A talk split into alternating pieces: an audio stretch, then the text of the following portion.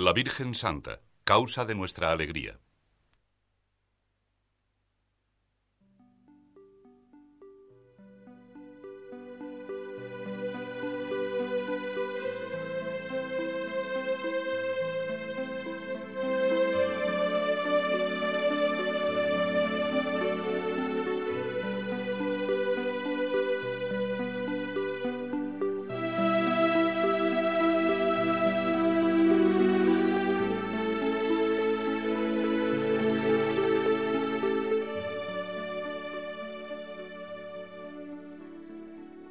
Asunta es María Inchelum, Gauden Angeli.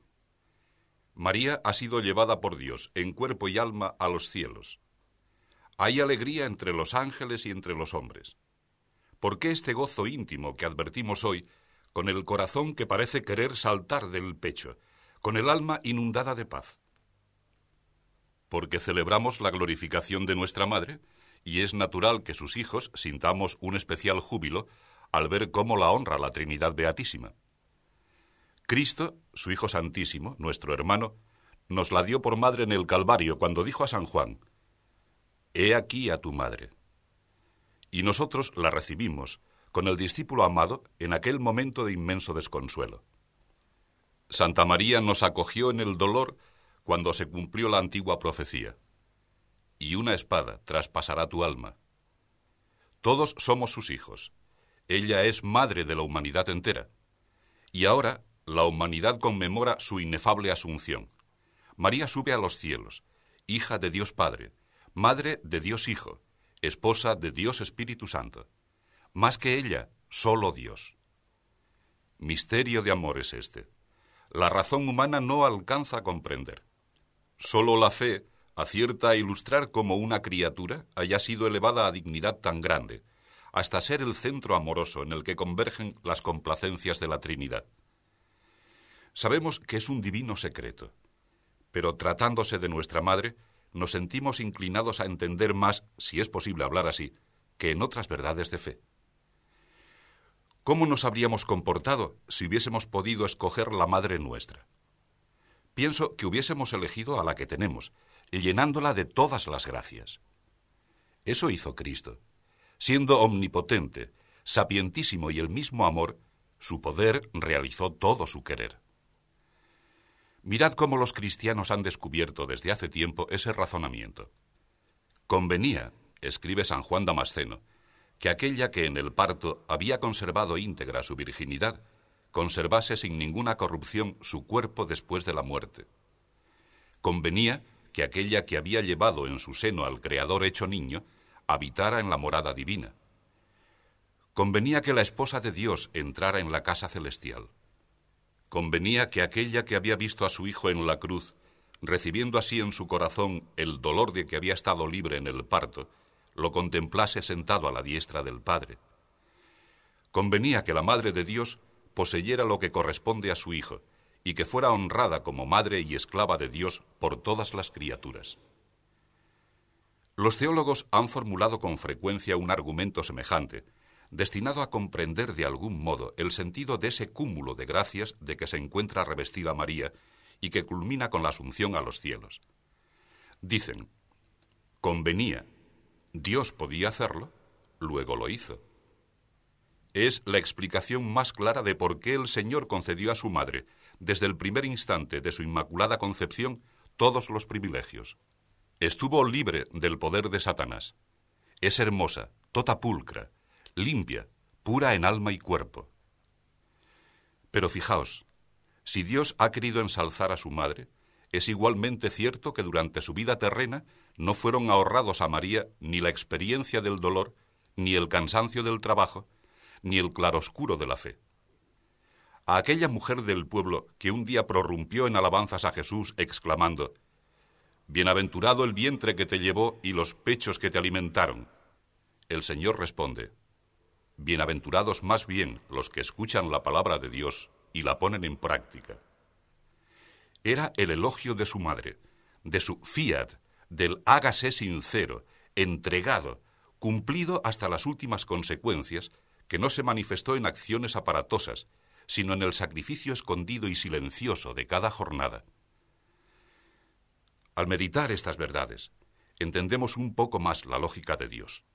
Nos damos cuenta de que el valor sobrenatural de nuestra vida no depende de que sean realidad las grandes hazañas que a veces forjamos con la imaginación, sino de la aceptación fiel de la voluntad divina, de la disposición generosa en el menudo sacrificio diario. Para ser divinos, para endiosarnos, hemos de empezar siendo muy humanos, viviendo cara a Dios nuestra condición de hombres corrientes, santificando esa aparente pequeñez. Así vivió María la llena de gracia, la que es objeto de las complacencias de Dios, la que está por encima de los ángeles y de los santos, llevó una existencia normal. María es una criatura como nosotros, con un corazón como el nuestro, capaz de gozos y de alegrías, de sufrimientos y de lágrimas. Antes de que Gabriel le comunique el querer de Dios, Nuestra Señora ignora que había sido escogida desde toda la eternidad para ser madre del Mesías se considera a sí misma llena de bajeza. Por eso reconoce luego, con profunda humildad, que en ella ha hecho cosas grandes el que es todopoderoso. La pureza, la humildad y la generosidad de María contrastan con nuestra miseria, con nuestro egoísmo. Es razonable que después de advertir esto, nos sintamos movidos a imitarla. Somos criaturas de Dios como ella, y basta que nos esforcemos por ser fieles, para que también en nosotros el Señor obre cosas grandes. No será obstáculo nuestra poquedad, porque Dios escoge lo que vale poco, para que así brille mejor la potencia de su amor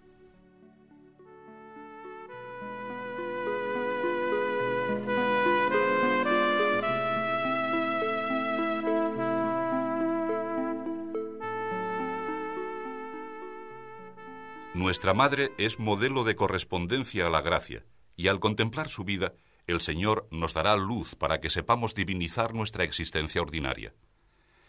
A lo largo del año, cuando celebramos las fiestas marianas, y en bastantes momentos de cada jornada corriente, los cristianos pensamos muchas veces en la Virgen. Si aprovechamos esos instantes, imaginando cómo se conduciría nuestra Madre en las tareas que nosotros hemos de realizar, poco a poco iremos aprendiendo y acabaremos pareciéndonos a ella, como los hijos se parecen a su madre. Imitar en primer lugar su amor. La caridad no se queda en sentimientos, ha de estar en las palabras, pero sobre todo en las obras. La Virgen no solo dijo fiat, sino que cumplió en todo momento esa decisión firme e irrevocable. Así nosotros, cuando nos aguijonee el amor de Dios y conozcamos lo que Él quiere, debemos comprometernos a ser fieles, leales y a serlo efectivamente. Porque no todo aquel que dice Señor, Señor, entrará en el reino de los cielos, sino aquel que hace la voluntad de mi Padre Celestial. Hemos de imitar su natural y sobrenatural elegancia. Ella es una criatura privilegiada de la historia de la salvación. En María, el Verbo se hizo carne y habitó entre nosotros. Fue testigo delicado que pasa oculto. No le gustó recibir alabanzas, porque no ambicionó su propia gloria. María asiste a los misterios de la infancia de su hijo, misterios, si cabe hablar así, normales. A la hora de los grandes milagros y de las aclamaciones de las masas, desaparece. En Jerusalén, cuando Cristo, cabalgando un borriquito, es vitoreado como rey, no está María. Pero reaparece junto a la cruz cuando todos huyen. Este modo de comportarse tiene el sabor, no buscado, de la grandeza, de la profundidad, de la santidad de su alma. Tratemos de aprender, siguiendo su ejemplo en la obediencia a Dios, en esa delicada combinación de esclavitud y de señoría. En María no hay nada de aquella actitud de las vírgenes necias que obedecen, pero alocadamente. Nuestra Señora oye con atención lo que Dios quiere, pondera lo que no entiende, pregunta lo que no sabe. Luego, se entrega toda al cumplimiento de la voluntad divina. He aquí la esclava del Señor. Hágase en mí según tu palabra. ¿Veis la maravilla? Santa María, maestra de toda nuestra conducta, nos enseña ahora que la obediencia a Dios no es servilismo, no sojuzga la conciencia. nos mueve íntimamente a que descubramos la libertad de los hijos de Dios. El Señor os habrá concedido descubrir tantos otros rasgos de la correspondencia fiel de la Santísima Virgen que por sí solos se presentan invitándonos a tomarlos como modelo, su pureza, su humildad, su reciedumbre, su generosidad, su fidelidad. Yo quisiera hablar de uno que los envuelve todos, porque es el clima del progreso espiritual, la vida de oración. Para aprovechar la gracia que nuestra Madre nos trae en el día de hoy, y para secundar en cualquier momento las inspiraciones del Espíritu Santo, pastor de nuestras almas, debemos estar comprometidos seriamente en una actividad de trato con Dios. No podemos escondernos en el anonimato. La vida interior, si no es un encuentro personal con Dios, no existirá. La superficialidad no es cristiana. Admitir la rutina en nuestra conducta ascética equivale a afirmar la partida de defunción del alma contemplativa. Dios nos busca uno a uno, y hemos de responderle uno a uno, Aquí estoy, Señor, porque me has llamado. Oración, lo sabemos todos, es hablar con Dios. Pero quizá alguno pregunte, ¿hablar de qué? ¿De qué va a ser sino de las cosas de Dios y de las que llenan nuestra jornada? Del nacimiento de Jesús, de su caminar en este mundo, de su ocultamiento y de su predicación, de sus milagros, de su pasión redentora y de su cruz y de su resurrección. Y en la presencia del Dios Trino y Uno, poniendo por medianera a Santa María y por abogado a San José nuestro Padre y Señor, a quien tanto amo y venero, hablaremos del trabajo nuestro de todos los días, de la familia, de las relaciones de amistad, de los grandes proyectos y de las pequeñas mezquindades. El tema de mi oración es el tema de mi vida. Yo hago así.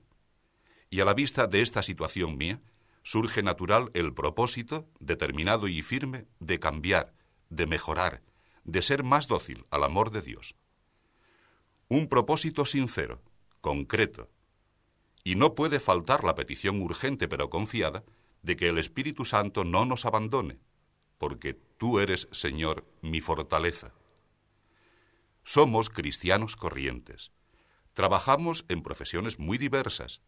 Nuestra actividad entera transcurre por los carriles ordinarios. Todo se desarrolla con un ritmo previsible. Los días parecen iguales, incluso monótonos. Pues bien, ese plan, aparentemente tan común, tiene un valor divino.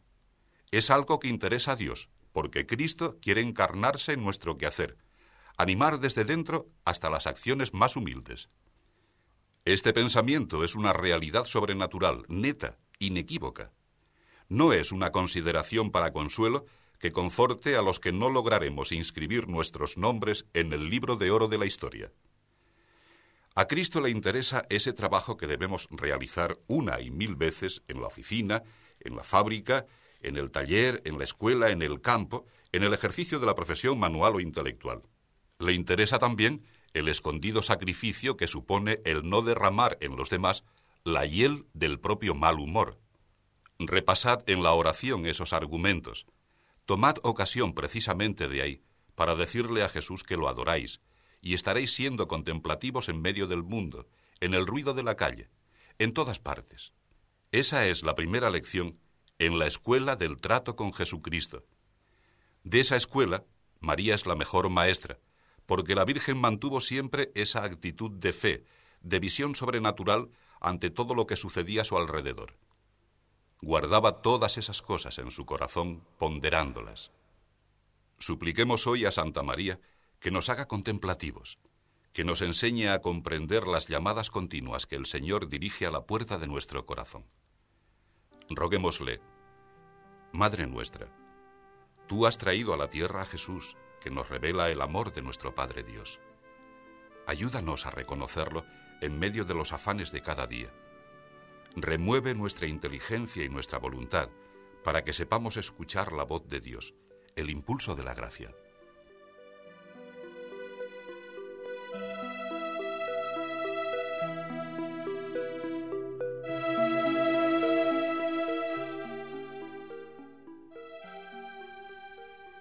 Pero no penséis solo en vosotros mismos. Agrandad el corazón hasta abarcar la humanidad entera. Pensad antes que nada en quienes os rodean, parientes, amigos, colegas, y ved cómo podéis llevarlos a sentir más hondamente la amistad con nuestro Señor. Si se trata de personas rectas y honradas, capaces de estar habitualmente más cerca de Dios, encomendadlas concretamente a Nuestra Señora. Y pedid también por tantas almas que no conocéis, porque todos los hombres estamos embarcados en la misma barca. Sed leales, generosos. Formamos parte de un solo cuerpo, del cuerpo místico de Cristo, de la Iglesia Santa, a la que están llamados muchos que buscan limpiamente la verdad. Por eso tenemos obligación estricta de manifestar a los demás la calidad, la hondura del amor de Cristo. El cristiano no puede ser egoísta. Si lo fuera, traicionaría su propia vocación. No es de Cristo la actitud de quienes se contentan con guardar su alma en paz. Falsa paz es esa, despreocupándose del bien de los otros. Si hemos aceptado la auténtica significación de la vida humana y se nos ha revelado por la fe, no cabe que continuemos tranquilos, persuadidos de que nos portamos personalmente bien, si no hacemos de forma práctica y concreta que los demás se acerquen a Dios. Hay un obstáculo real para el apostolado, el falso respeto, el temor a tocar temas espirituales, porque se sospecha que una conversación así no caerá bien en determinados ambientes, porque existe el riesgo de herir susceptibilidades. ¿Cuántas veces ese razonamiento es la máscara del egoísmo? No se trata de herir a nadie, sino de todo lo contrario, de servir. Aunque seamos personalmente indignos, la gracia de Dios nos convierte en instrumentos para ser útiles a los demás, comunicándoles la buena nueva de que Dios quiere que todos los hombres se salven y lleguen al conocimiento de la verdad. ¿Y será lícito meterse de ese modo en la vida de los demás? Es necesario. Cristo se ha metido en nuestra vida sin pedirnos permiso. Así actuó también con los primeros discípulos. Pasando por la ribera del mar de Galilea, vio a Simón y a su hermano Andrés echando las redes en el mar, pues eran pescadores. Y les dijo Jesús, Seguidme y haré que vengáis a ser pescadores de hombres. Cada uno conserva la libertad, la falsa libertad de responder que no a Dios, como aquel joven cargado de riquezas de quien nos habla San Lucas. Pero el Señor y nosotros, obedeciéndole, id y enseñad, tenemos el derecho y el deber de hablar de Dios, de este gran tema humano, porque el deseo de Dios es lo más profundo que brota en el corazón del hombre. Santa María, Regina Apostolorum, Reina de todos los que suspiran por dar a conocer el amor de tu Hijo. Tú, que tanto entiendes de nuestras miserias, pide perdón por nuestra vida, por lo que en nosotros podría haber sido fuego y ha sido cenizas, por la luz que dejó de iluminar, por la sal que se volvió insípida. Madre de Dios, omnipotencia suplicante, tráenos con el perdón la fuerza para vivir verdaderamente de esperanza y de amor, para poder llevar a los demás la fe de Cristo. El mejor camino para no perder nunca la audacia apostólica, las hambres eficaces de servir a todos los hombres, no es otro que la plenitud de la vida de fe, de esperanza y de amor. En una palabra, la santidad. No encuentro otra receta más que esa, santidad personal. Hoy, en unión con toda la Iglesia, celebramos el triunfo de la Madre, hija y esposa de Dios. Y como nos gozábamos en el tiempo de la Pascua de Resurrección del Señor a los tres días de su muerte, ahora nos sentimos alegres porque María, después de acompañar a Jesús desde Belén hasta la cruz, está junto a Él en cuerpo y alma, disfrutando de la gloria por toda la eternidad. Esta es la misteriosa economía divina. Nuestra Señora, hecha partícipe de modo pleno de la obra de nuestra salvación, tenía que seguir de cerca los pasos de su Hijo. La pobreza de Belén, la vida oculta de trabajo ordinario en Nazaret, la manifestación de la divinidad en Caná de Galilea, las afrentas de la pasión y el sacrificio divino de la cruz, la bienaventuranza eterna del paraíso. Todo esto nos afecta directamente, porque ese itinerario sobrenatural ha de ser también nuestro camino. María nos muestra que esa senda es hacedera, que es segura. Ella nos ha precedido por la vía de la imitación de Cristo, y la glorificación de nuestra Madre es la firme esperanza de nuestra propia salvación. Por eso la llamamos spes nostra y causa nostra leticia, nuestra esperanza y causa de nuestra felicidad. No podemos abandonar nunca la confianza de llegar a ser santos, de aceptar las invitaciones de Dios, de ser perseverantes hasta el final. Dios, que ha empezado en nosotros la obra de la santificación, la llevará a cabo. Porque si el Señor está por nosotros, ¿quién contra nosotros? Él, que ni a su propio Hijo perdonó, sino que le entregó a la muerte por todos nosotros, ¿cómo, después de habernos dado a su Hijo, dejará de darnos cualquier otra cosa? En esta fiesta, todo convida a la alegría. La firme esperanza en nuestra santificación personal es un don de Dios, pero el hombre no puede permanecer pasivo. Recordad las palabras de Cristo. Si alguno quiere venir en pos de mí, niéguese a sí mismo, lleve su cruz cada día y sígame. ¿Lo veis? La cruz cada día. Nulla dies sine cruce. Ningún día sin cruz. Ninguna jornada en la que no carguemos con la cruz del Señor, en la que no aceptemos su yugo. Por eso, no he querido tampoco dejar de recordaros que la alegría de la resurrección es consecuencia del dolor de la cruz. No temáis, sin embargo, porque el mismo Señor nos ha dicho, Venid a mí todos los que andáis agobiados con trabajos, que yo os aliviaré. Tomad mi yugo sobre vosotros y aprended de mí, que soy manso y humilde de corazón, y hallaréis el reposo para vuestras almas. Porque mi yugo es suave y mi carga ligera.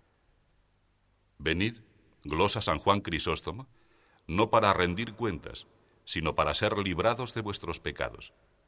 Venid, porque yo no tengo necesidad de la gloria que podéis procurarme, tengo necesidad de vuestra salvación.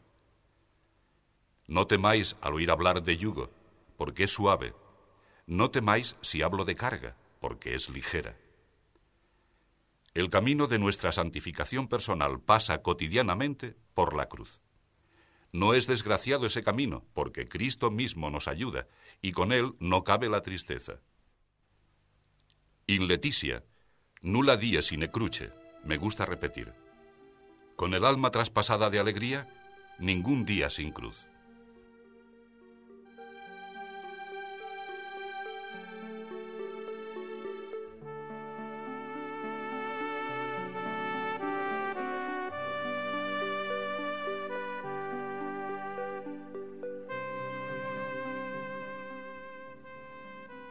Recojamos de nuevo el tema que nos propone la Iglesia.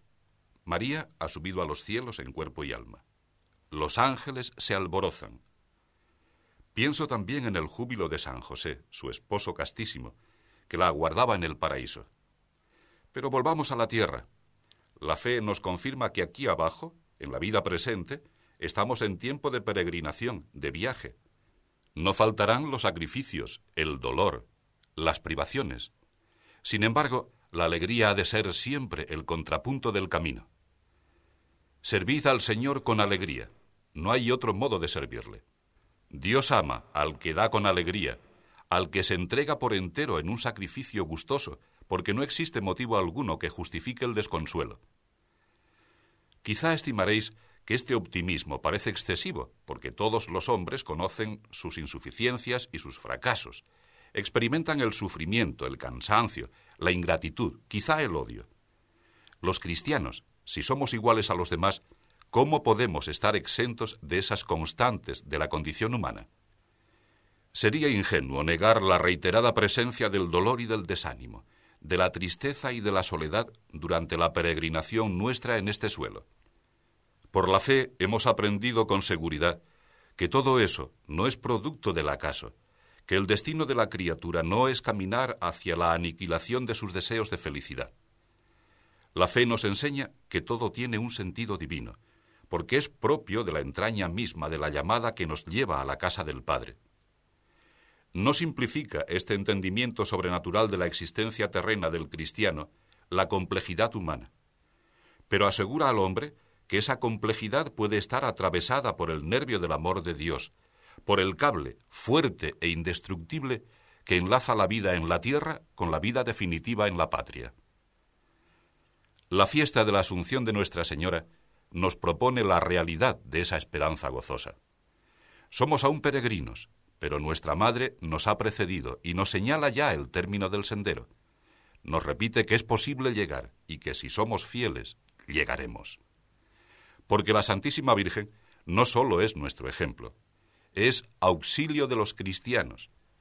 Y ante nuestra petición, Móstrate ese matren, no sabe ni quiere negarse a cuidar de sus hijos con solicitud maternal. La alegría es un bien cristiano.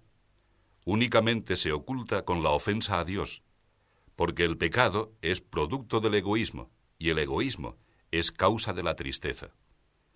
Aún entonces, esa alegría permanece en el rescoldo del alma, porque nos consta que Dios y su Madre no se olvidan nunca de los hombres.